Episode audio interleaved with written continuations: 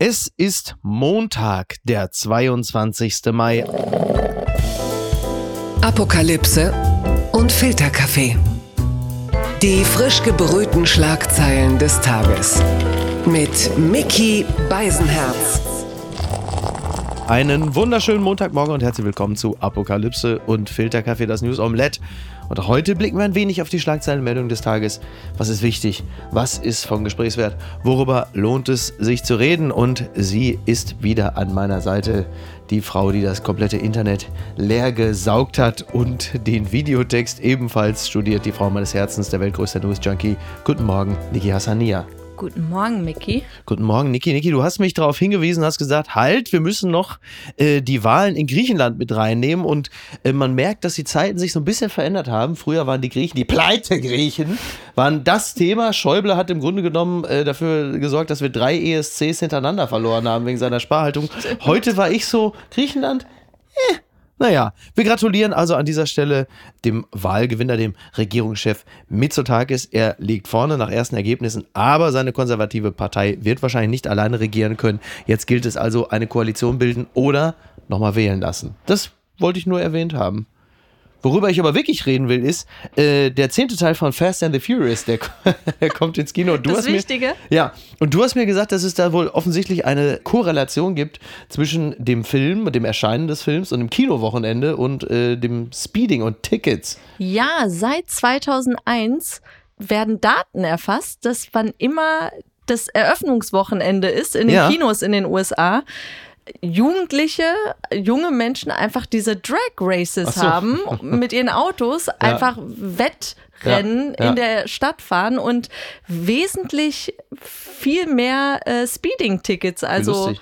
ja. Ich sehe schon meinen Vater, wie er in Kassel Rauxel mit meinem Lada Niva einfach versucht, da irgendwo äh, den NOS-Knopf zu finden, wo die Lachgaseinspritzung ist. Aber ich weiß nicht, wie es dir geht. Ich hatte das oder immer noch, wenn man so manche Filme schaut, ist man so total aufgepeitscht. Ich hatte das mit so Martial Arts Ja, Filmen in der ja, Jugend, ich auch. dass ich irgendwie so Karate Tiger Ja. geguckt habe und danach mit meinem Bruder echt so so eine Energie entwickelt habe in der. Wohnung, so wirklich Ja. auf Tische und Ja. und Ja, Sofas ja bei, mir war das, bei mir war bin. das damals, als das ZDF das erste Mal Rocky 3, das Auge des Tigers, ausgestrahlt hat. Das muss so gewesen sein, wahrscheinlich 1984 oder Gab es 1985. eine Trainingscollage? ich wollte richtig, ich wollte richtig viel was auf die Schnauze hauen. Stattdessen hat meine Mutter gesagt, Michael, du gehst jetzt langsam mal ins Bett.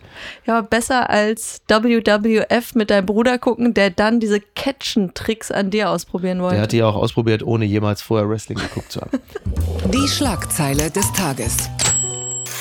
Bundeskanzler Olaf Scholz fordert von Nordkorea Ende der Atom- und Raketentests. Das berichtet die Zeit. Nordkorea müsse seine Waffentests einstellen, sagt Bundeskanzler Scholz bei einem Besuch in Südkorea. Deutschland verurteilte dieses Zitat unverantwortliche Handeln. Ich stelle mir gerade vor, äh, dass die erste Rückmeldung aus Nordkorea war so von äh, Kim Jong-un. Nee, dieses Ach. Ist euch doch aufgefallen. Man hat ja immer das Gefühl. Doch er noch ballert- Aufmerksamkeit ja, bekommen. guck mal an, ach, ist, ist euch doch aufgefallen, seht ihr, seht ihr? So, jetzt erst recht.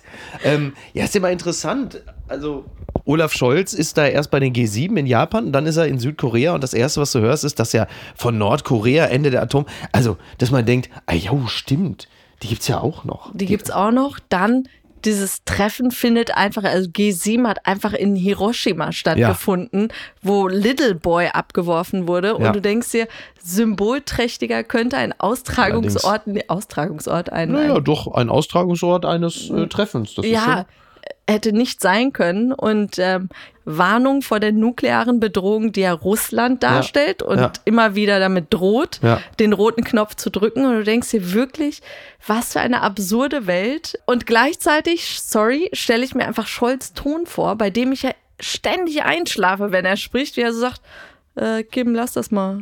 Ja. Lass das mal bitte sein. Und du denkst, Ja. Äh, Scholz war ja übrigens jetzt auch in der demilitarisierten Zone. Er hat gesagt, es sei wichtig und auch bewegend. Man sehe hier, welches Glück die Deutschen gehabt hätten, dass ihnen die Wiedervereinigung gelungen sei. Und äh, vor Scholz äh, gab es zuletzt 1993 einen anderen Kanzler an der innerkoreanischen Grenze. Und das war natürlich der Kanzler der Einheit.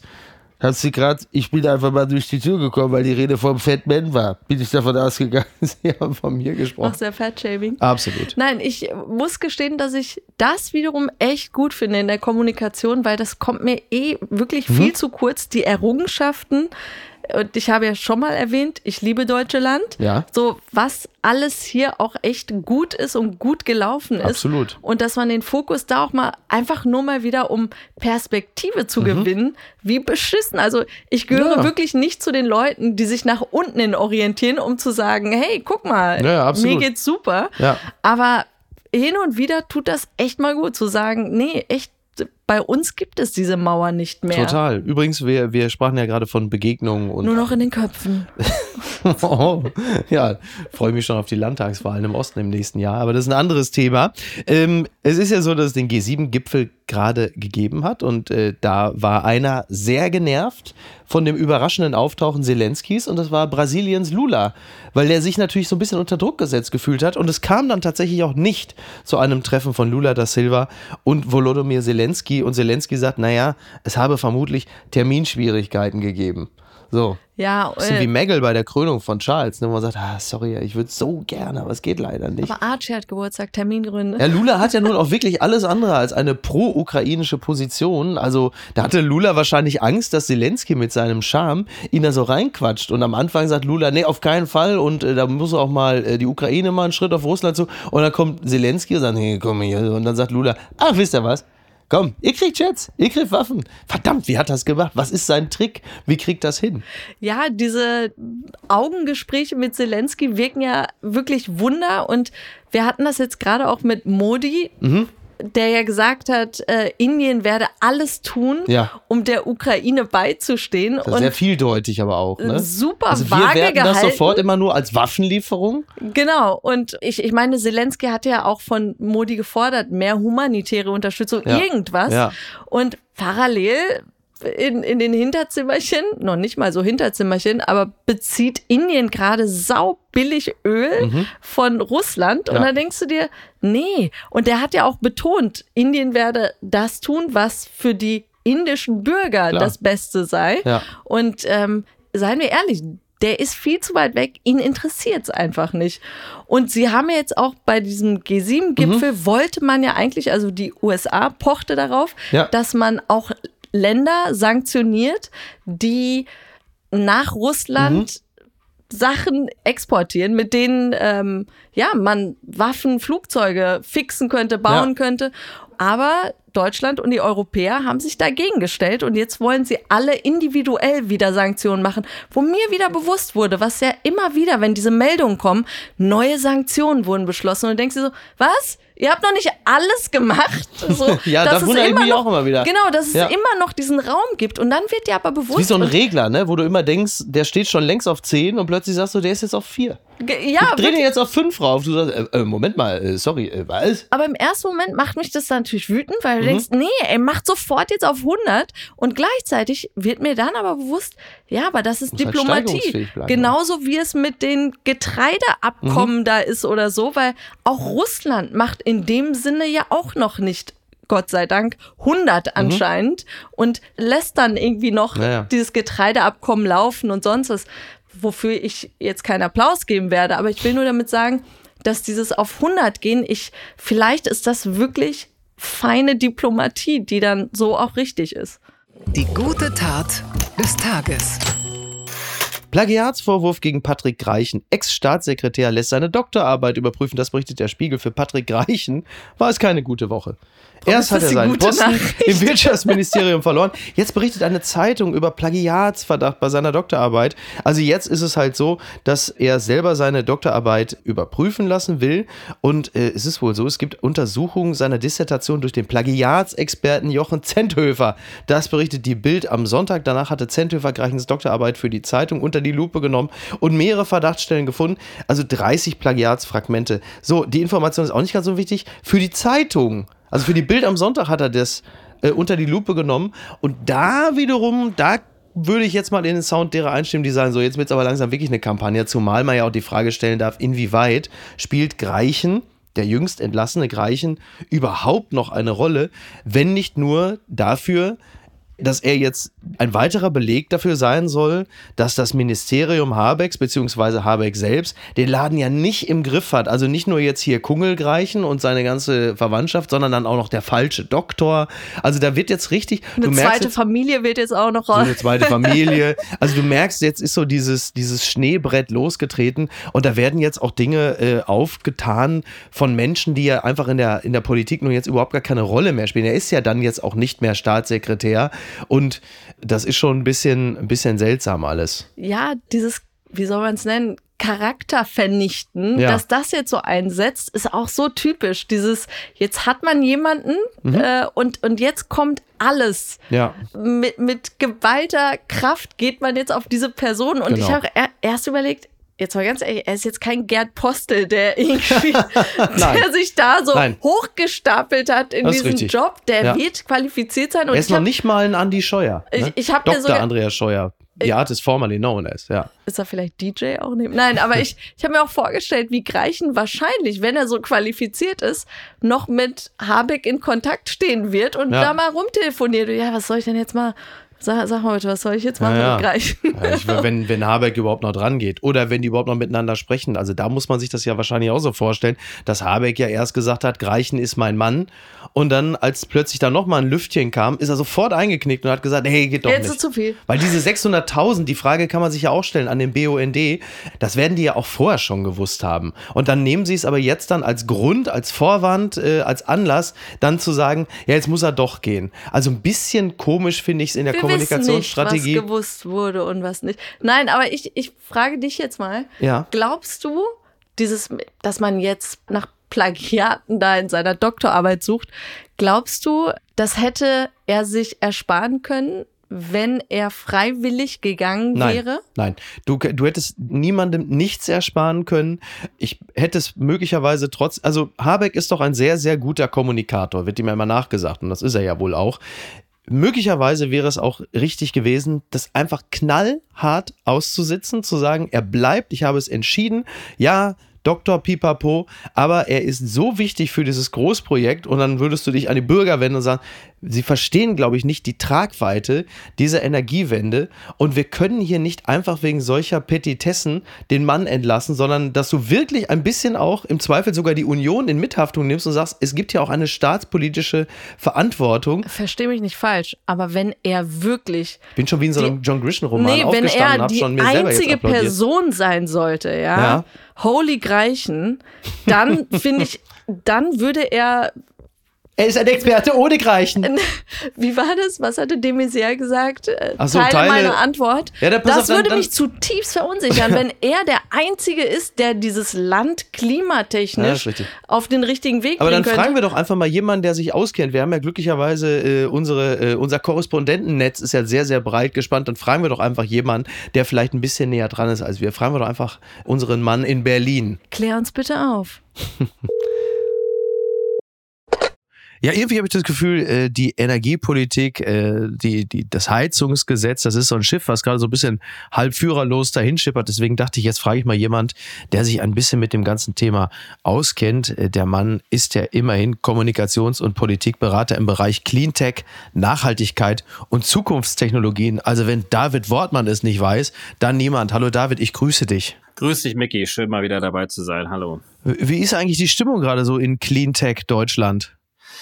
Also eigentlich prinzipiell relativ gut, weil die großen Linien zeigen ja eigentlich schon genau in diese Richtung. Also wir brauchen Technologien, Geschäftsmodelle und äh, Lösungen, äh, die wirklich sich positiv auf den Klimaschutz äh, auswirken. Und äh, Es das zeigen halt nur die Linien in die Richtung, aber greichen halt nicht mehr. Also der ist ja jetzt weg. Und das war doch immer der beste Mann nach dem Dafürhalten aller. Also haben wir jetzt für politische Ränkespiele äh, unseren, sagen wir, den, den Lionel Messi äh, der Energiewende geopfert oder was?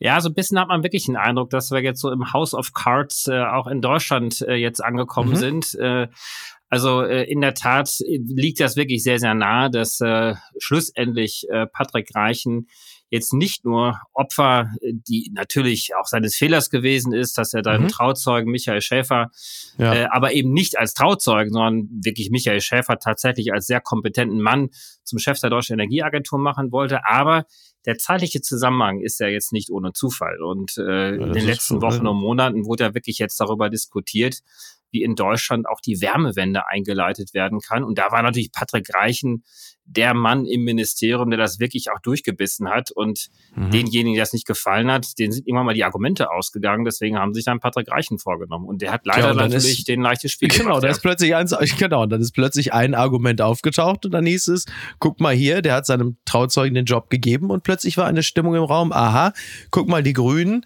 die sind doch moralisch immer so überlegen, aber am Ende sind einfach alle gleich. Das ist so nicht bei allen, aber bei einigen die Stimmung. Und die Frage ist, dieser Robert Habeck, der gerade eben noch gesagt hat, das ist jetzt mein Wort, das ist mein Mann, Patrick Reichen, der bleibt. Und ein paar Tage später hat er gesagt, tut mir leid, jetzt muss er doch gehen, weil diese Geschichte mit den 600.000 an den BUND, an die Greichenschwester aufgetaucht sind. Also kann man da sagen, dass äh, Robert Habeck gerade ein bisschen kippelig ist auf den Beinen? Warum hat er das nicht durchgehalten? Also äh, natürlich hätte Patrick Greichen äh, diese Fehler einfach nicht machen müssen. Und äh, trotzdem ist es so, dass, äh, wie ich das gerade schon gesagt habe, also da wirklich eine riesengroße ja, Kampagne regelrecht auch läuft, äh, mhm. weil wie gesagt, die zeitlichen Zusammenhänge sind wirklich auch, auch da und deutlich. Und äh, so, Habeck äh, musste sich und wollte sich natürlich auch vor Patrick Reichen auch stellen, konnte es natürlich schlussendlich dann doch nicht mehr tun, weil natürlich auch Habeck alles richtig machen möchte. Was ich trotzdem jetzt hier vermisse, ist, äh, dass sich der Kanzler und die SPD da wirklich auch einen schlanken Fuß macht und eigentlich auch die FDP, denn das, was Habeck und Greichen vorhatten, nämlich 65 Prozent erneuerbare Energien im Heizungsbereich einzuführen, ist ja schon längst ein Beschluss der Koalition. Das war sogar schon auch im Koalitionsvertrag verankert. Mhm 2021, äh, also noch lange bevor wir überhaupt diese Gaskrise mit Russland hatten. Und jetzt sieht es so aus, als wäre das Heizungsgesetz irgendwann auf demselben Friedhof äh, wie die Gasumlage. Denn das ist ja alles fraglicher denn je. Und jetzt will man künftig so wie ich gehört habe, dann doch eher über den CO2-Preis gehen und sagen, da wollen wir jetzt eigentlich gar kein Gesetz mehr. Wie realistisch ist denn das? Naja gut, der CO2-Preis spielt ja so oder so auch eine Rolle. Und, äh, ja, genau, genau. Also auch dieses äh, Heizungsgesetz, die Wärmewende wird jetzt auch kommen, denn wir müssen mhm. ja nichts anders als tatsächlich auch den deutschen ja, Gebäudebereich, äh, da müssen wir um 40 Prozent die CO2-Emissionen bis 2030 senken. Und das ist ja auch nicht irgendwie ein politischer Beschluss, sondern das ist ja wirklich das, was im Klimaschutzgesetz unter der CDU ja schon verabschiedet worden ist und was mhm. ja auch dann irgendwann mal nochmal in Frage gestellt worden ist vom Bundesverfassungsgericht. Wir erinnern uns, da gab es ja auch nochmal ja, ja. so ein Urteil, äh, da muss Deutschland strenger werden. Also im Prinzip macht Habeck und auch was Greichen versucht hat, die haben nichts anderes versucht zu machen, als geltendes ja, Gesetz umzusetzen. Und diese Aufregung kann man jetzt eigentlich nicht verstehen. Deswegen, dieses Gesetz wird schon kommen, aber wird natürlich jetzt in den nächsten Wochen und Monaten noch einiges an Diskussionen durchlaufen, weil das parlamentarische Verfahren ist jetzt noch nicht zu Ende. Und wer ist dann der Staatssekretär, der da auch den Kopf für wird hinhalten müssen, neben seinem ersten Mann Robert Habeck? Wer wird denn der gleiche Nachfolger? Was munkelt man denn so in Berlin? Ja, gute Frage. Also ich habe schon hunderte und tausende Namen gehört und äh, bei jedem Namen stellt sich immer die Frage, lässt sich irgendeine Verbindung äh, zu Patrick Reich, zu der Agora ja. Energiewende, also diesem Think Tank irgendwie herstellen? Und da sieht man schon die Absurdität eigentlich dieser Diskussion. Denn das, was wir eigentlich brauchen, sind Leute mit Top-Qualifikation. So einer war Patrick Reich noch gewesen, so einer war auch Michael Schäfer, der designierte Chef der Deutschen Energieagentur. Mhm. Aber natürlich wird es jetzt ein bisschen schwieriger, weil natürlich alle was miteinander zu tun haben und äh, das nennt man aber auch Regierungswechsel im Übrigen. Also natürlich holt man sich auch die Leute rein, die nicht nur kompetent sind, sondern die natürlich auch der eigenen ja, politischen ja, Linie so ein bisschen nahestehen. Und natürlich haben die Leute auch schon äh, 10, 20 Jahre teilweise zusammengearbeitet. Mhm. Also ich bin mal gespannt, wer da jetzt präsentiert wird. Und äh, ich kann den Grünen nur raten an dieser Stelle und eigentlich der ganzen Bundesregierung, geht da einfach ein bisschen proaktiver mit um. Natürlich haben die Leute auch Verbindungen. Das sind natürlich jetzt auch keine schädlichen Verbindungen. Wir wollen ja auch Leute, die Netzwerke haben, auch in die Industrie ja. hinein. Also ich glaube, da müssen wir so ein bisschen unaufgeregter jetzt auch äh, jetzt darauf reagieren und da auch die doch sehr durchscheinbare Kampagne der CDU, die natürlich an die Macht will, das ist ja klar, die nutzt natürlich jede Gelegenheit an dieser Stelle. Klar. Aber da darf man jetzt wirklich nicht so drauf eingehen. Mhm. Und wer wird's jetzt? Also unverheiratet, kinderlos, keine Geschwister? Ja, das sind wahrscheinlich die Stellenbeschreibungen, die hier notwendig sind. Also der Name Klaus Müller, der kursierte jetzt ja äh, durch äh, Berlin äh, hindurch. Ja, Bundesnetzagentur. Richtig, genau. der Chef der deutschen Bundesnetzagentur, der im Übrigen auch einen hervorragenden Job gemacht hat in den letzten Monaten. Der hat uns ja auch mitgeholfen, durch den Winter durchzutragen. Aber da sind wir mal gespannt. Also der Name ist noch nicht klar. In den nächsten Tagen wird sicherlich etwas präsentiert werden. Da bin ich mal gespannt, wer das ist. David, ich danke dir. Ich bin mit dir gespannt, wenn auch nicht ganz so gut informiert. Vielen Dank. Bis bald. Bis bald. Dankeschön. Tschüss. ciao, ciao. Werbung. Mein heutiger Werbepartner ist Clark. Ich verbringe viel zu viel Zeit am Telefon, am Handy. Und wenn ich auf meine äh, Anzeige was die Bildschirmzeit angeht, starre, dann starre ich entsetzt so lange darauf, dass die Bildschirmzeit noch länger wird. Was nutze ich denn eigentlich? Also bei mir so in erster Linie sind es dann doch wirklich äh, Nachrichtenseiten. Ich daddel gar nicht auf dem Handy, aber ich bin natürlich dann auch recht viel äh, zum Beispiel auf den Musikseiten, aber meistens informiere ich mich oder ich werde informiert und bin sehr viel äh, in den Messenger-Diensten, wo mir dann Freunde und Bekannte schreiben, was ich alles wieder verpasst habe, was ich alles noch machen muss und was ich alles wieder nicht auf die Reihe gekriegt habe. Und da kommt Clark ins Spiel, denn Clark organisiert mein Leben ein kleines bisschen besser. Mit Clark hast du nämlich alle deine Versicherungen im Blick und musst nicht ständig in verschiedenen Apps nachschauen, wann die nächste Kündigungsfrist ist, ob dein Schaden übernommen wird oder an wen du dich wenden kannst. Und hätte ich mal Clark benutzt, dann hätte ich nicht vor zwei Wochen Flatterband an meinem Auto gehabt. Äh, Mehr sage ich dazu nicht. Mit deiner Unterschrift bei der Anmeldung wird Clark dein neuer Versicherungsmakler. So können sie deine Interessen gegenüber den Versicherungsgesellschaften vertreten und dir einen digitalen Service mit allen Vorteilen anbieten. Das Maklermandat greift für alle deine Versicherungen, die du in der Clark-App angibst und hochlädst. Du kannst natürlich jederzeit und kostenfrei deine Vollmacht zum Maklermandat widerrufen. Vergiss also das mühselige Suchen nach deinen Policen und manage deine Versicherung digital on the go 24-7. Ach Gott, ja, das wäre so schön. Das muss man machen. Das ist fantastisch. Das könnte mein Leben so deutlich erleichtern. Hol dir ein Upgrade mit Clark. Also Clark spendiert allen HörerInnen einen Shopping-Gutschein von bis zu 30 Euro. Einfach die Clark-App runterladen oder direkt auf die Website gehen.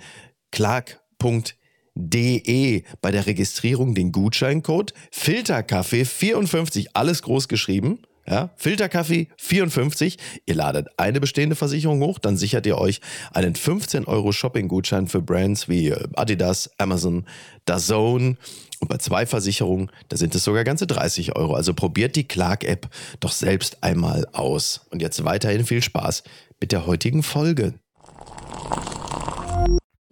Das hat mich überrascht.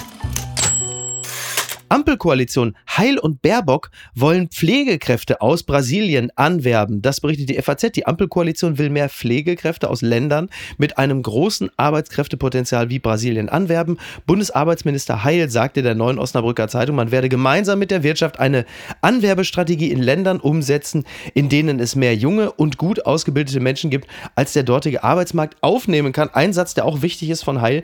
Wir werden dabei, also die wollen im Juni Baerbock und Heil nach Brasilien. Also wollen die persönlich direkt alle einsammeln. Und äh, wir werden dabei sehr sensibel vorgehen, damit wir keinem Land die Arbeitskräfte nehmen, die es selber braucht, nicht? Hast du auch den Eindruck, dass sie einfach so ein bisschen Party in Rio machen? Absolut. wollen? Also die gute Nachricht zuerst, äh, Opa kriegt doch noch die Brasilianerin, von der er immer geträumt hat. Allerdings halt einfach nur mit äh, 88 und zum Arsch abwischen. Nicht so ein bisschen wie, wie mit Mitte 50, als er dachte, ich verlasse Oma und brenne einfach durch. Aber der Zuckerhut kommt zu ihm, in gewisser Hinsicht. Es soll ja auch Absprachen mit Indonesien und Mexiko geben. Ja. Und die Kritik ist jetzt groß, weil es heißt, wir bräuchten 1,7 Millionen Pflegekräfte. Ja, natürlich. Und da würden jetzt dann nur ein paar hundert generiert ja werden super. können. Aber wie ganz ehrlich, sollen aber ganz ehrlich, die Pflegekräfte, da ist ja alles gut und schön. Da der, der, der Opa demnächst hat seinen Hintern eine Caipirinha hat. Viel wichtiger ist, die sollen sie anwerben, die sollen uns im Sommer die Koffer umtragen. Sonst hast du den ganzen Scheiß wieder an den Flughäfen. Dann stehen sie wieder Kilometer weit, deine Malle will, mit dem Ingo und dem Volker und dem Uwe und wir ver verpassen fast den Flieger äh, äh, im Bierkönig. Die sollen den ganzen Brasilianer, sollen sie da schön an Flug... So, jetzt ist er, hab ich... Was denn? ich, bin- ich bin einfach überrascht, dass man so weit geht, Mhm. Ja. also nach Südamerika und Indonesien dann Ja. auch noch, wenn wir jetzt das doch schon mit Osteuropa viel machen. Also Ja. mit, mit Polen und. Rumänien gibt es ja, glaube ich, Abkommen und. Ich weiß nicht, was ist the benefit? Sind die qualifizierter? Also ich kann das nur sagen, als ich als Manager von Bayer Leverkusen an der Kommandobrücke hier stand hab, da haben wir am Zug geholt, haben wir die Salontänzer der Reihe nach eingesammelt, den C. Roberto, den C. Elias, den Emerson, Paulo Sergio, das waren wunderbare Jungs, die haben wir hier schön, den Christoph Daum und den Ballack haben wir auch noch geholt, das war nicht direkt am Zug geholt, das war in Kaiserslautern, der Junge aus Costa, Chemnitz. wir vermissen dich. Ganz weit vorne.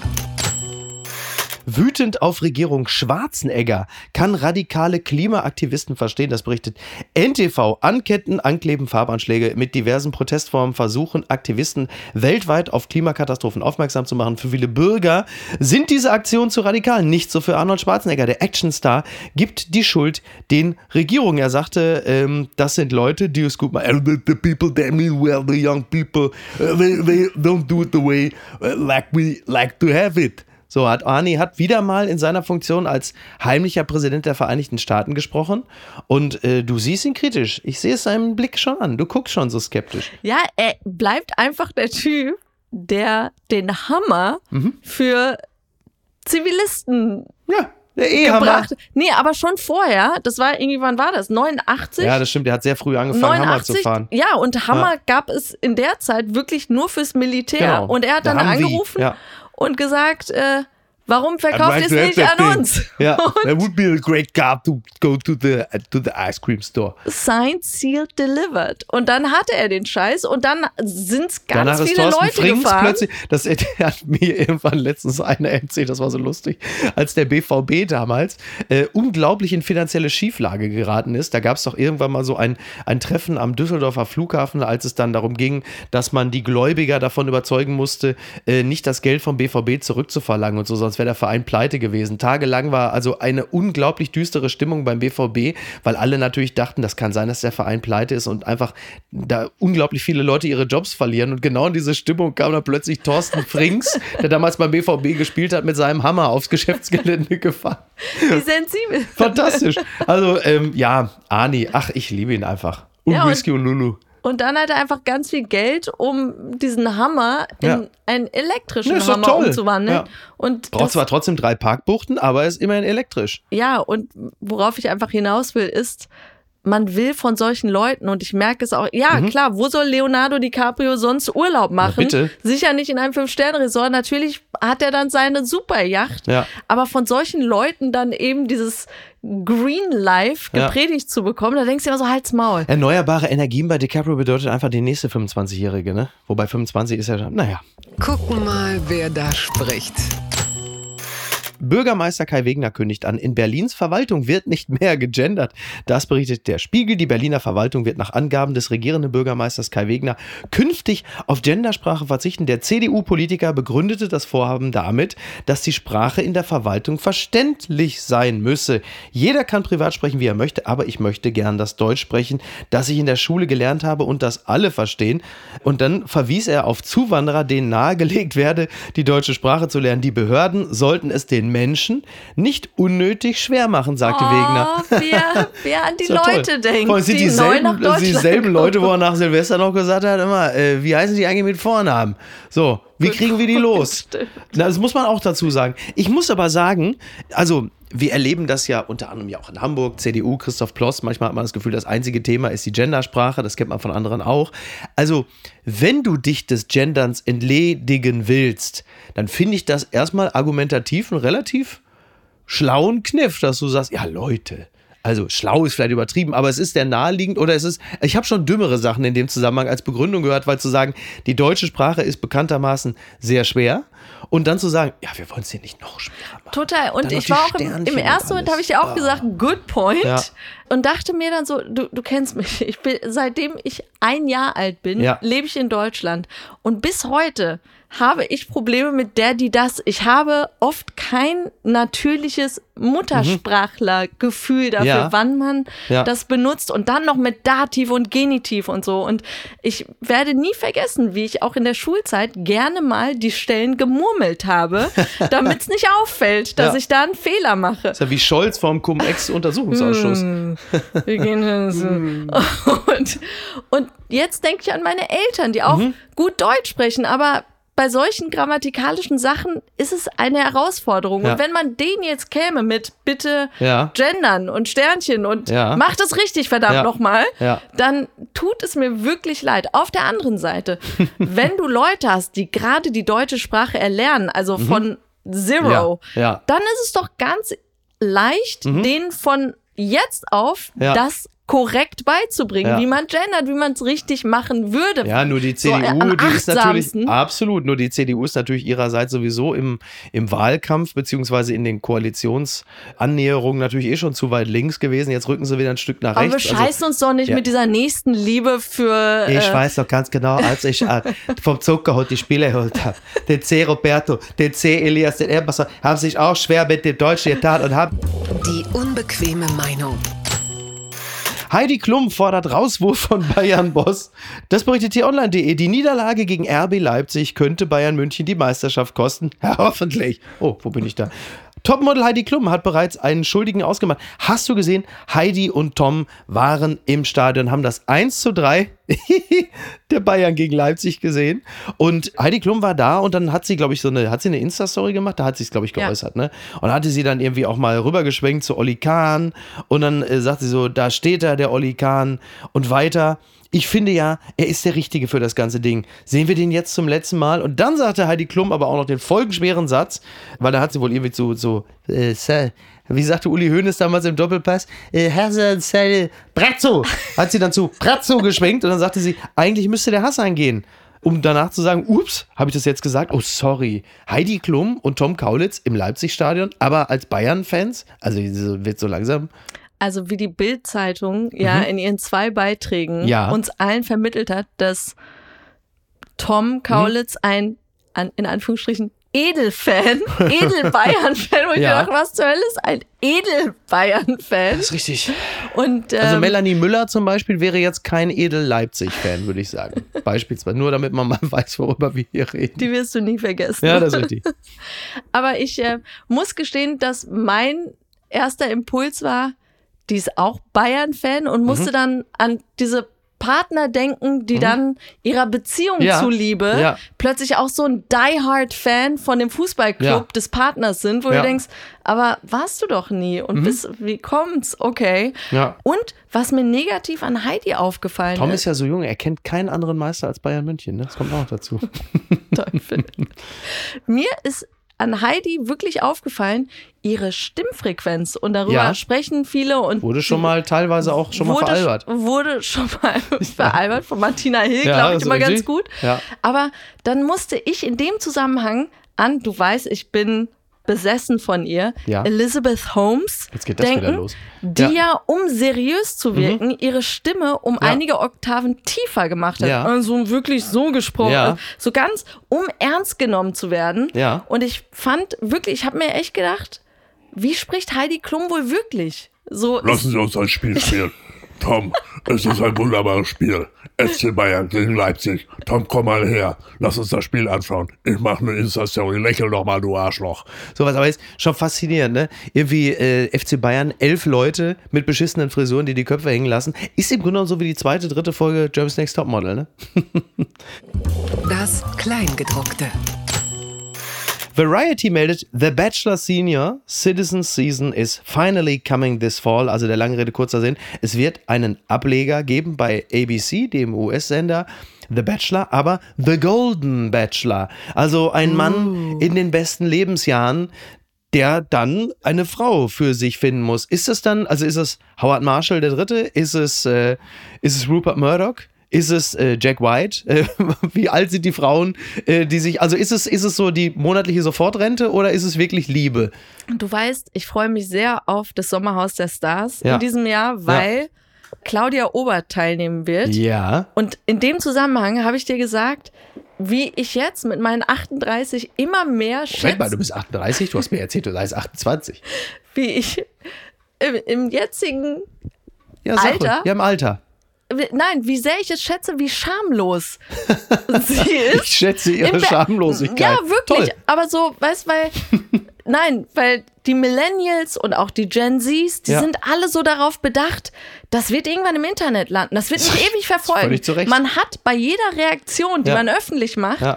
immer im Hinterkopf, das hören Menschen, das sehen Menschen, das wird für die Ewigkeit Liebe sein. Grüße an Patrick Reichen an dieser Stelle. Und bei Claudia Obert, Ja. Mhm. das ist so die Generation und damit verbinde ich jetzt auch die Bachelor Ja. Senior Citizen Ja. Staffel.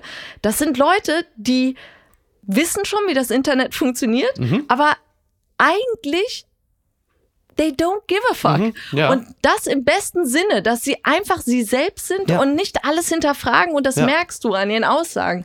Und da, darauf freue ich mich dann bei dieser. Bachelor-Staffel, dass es Menschen sein werden, die einfach sie selbst sein werden. Also du, du magst Sinne. alte Leute, die einfach nicht wissen, was sie reden. Hast du dich am Ende in meine Primitivität verliebt? Niki, ist es möglicherweise das? Aber es ist natürlich witzig, also wenn die Amerikaner Spaß an einem uralten Mann haben, der nochmal sein Glück sucht, warum gucken sie nicht einfach den US-Wahlkampf an? Mit Joe Biden, das reicht doch. Was ist denn da schiefgelaufen? Seit dem Papagei ist's im Ehebett vorbei. Jacqueline hat meine Liebste aus dem Schlafzimmer gebissen. Das ist natürlich unverkennbar von der Bild-Zeitung. Sie begleitet ihr Herrchen Daniel Wranig auf Schritt und Tritt und ist in der rund 11.000 Einwohnergemeinde Egelsbach bekannt wie ein bunter Hund Papageiendame Jacqueline.